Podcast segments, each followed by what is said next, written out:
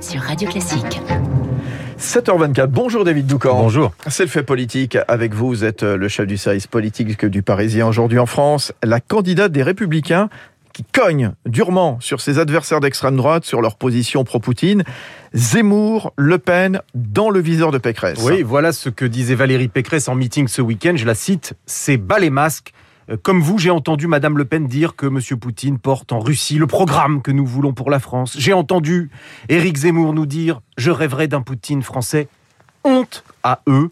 Euh, Fin de citation. Les sondages, si on tient compte des marges d'erreur, placent Pécresse, Zemmour et Le Pen, tous les trois en position potentiellement euh, de se qualifier pour le second tour. L'agression de l'Ukraine, la brutalité de Poutine, l'immense inquiétude qu'il suscite en brandissant la menace nucléaire mettent Le Pen et Zemmour en difficulté. Ils ont euh, l'un et l'autre toujours exprimé de l'admiration ou de la sympathie pour l'autocrate russe avant, ces derniers jours, de s'adonner à des contorsions compliquées qui ne convainquent personne. Alors Pécresse les cogne et elle aurait franchement tort de se priver. C'est une stratégie avec ou sans risque, David? Avec, parce que Valérie Pécresse fait toujours face au même problème. À chaque fois qu'elle pointe ses différences avec ses adversaires sur sa droite, elle donne le sentiment d'être alignée sur Macron. Et le problème, c'est que le président et elle se disputent toute une partie de l'électorat, à savoir, pour simplifier, celui de droite modérée. Donner l'impression d'être peu ou prou en phase avec les positions d'Emmanuel Macron sur la guerre en Ukraine peut lui coûter cher. Un sondage Harris Interactive montre que 69% des sympathisants LR jugent le président à la hauteur dans la crise. 69%. Alors, pourquoi en changer? Sourit l'entourage d'Emmanuel Macron qui adore taper sur Valérie Pécresse. La question se pose désormais de l'utilité de sa candidature. Lâche carrément et peut-être un peu brutalement l'un des plus proches conseillers du président. Le clivage euh, populiste progressiste s'est ancré dans la société française depuis cinq ans. La crise internationale ne fait que le renforcer et risque de réduire encore davantage l'espace que Valérie Pécresse pourrait espérer occuper. Soit elle réussit à sortir du piège dans les six semaines qui viennent, soit les républicains risquent de subir le même destin que celui du Parti socialiste, c'est-à-dire disparaître.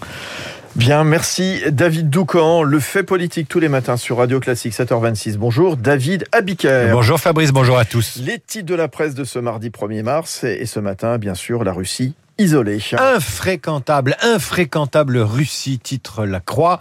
Poutine isolé, la Russie sous pression, c'est la une du Parisien aujourd'hui en France qui parle d'un Poutine mis au banc des nations.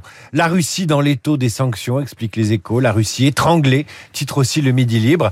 L'épreuve de force est donc engagée avec Vladimir Poutine, c'est la une du Midi Libre. L'autre sujet de la crise, c'est la solidarité qui s'organise en Europe pour soutenir l'Ukraine. Le Figaro évoque le réveil européen, Corse Matin évoque l'élan solidaire de l'île de Beauté. Le journal de Saône-et-Loire fait la une sur les premiers réfugiés ukrainiens arrivés dans la région.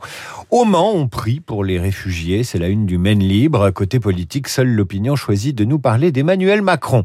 Ce que les crises révèlent du président, titre le quotidien.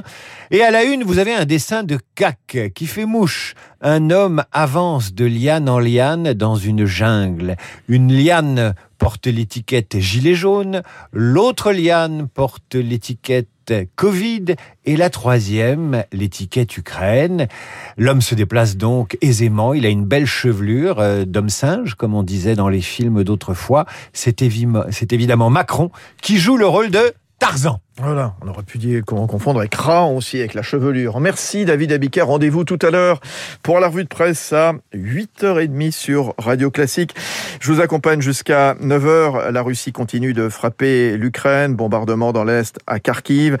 Et à l'approche de Kiev, au nord, les satellites ont repéré un long convoi d'une soixantaine de kilomètres. Alors, quelle est la stratégie de Moscou? Rendez-vous dans la prochaine heure avec nos spécialistes Renaud Girard, Jean-Dominique Merchet à 8h15 sur Radio Classique, Sylvie Berman, ancienne ambassadrice de France en Russie.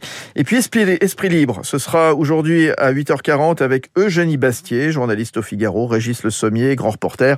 Restez avec nous dans un instant les toutes dernières infos de ce mardi 1er mars avec Léa Boutin-Rivière.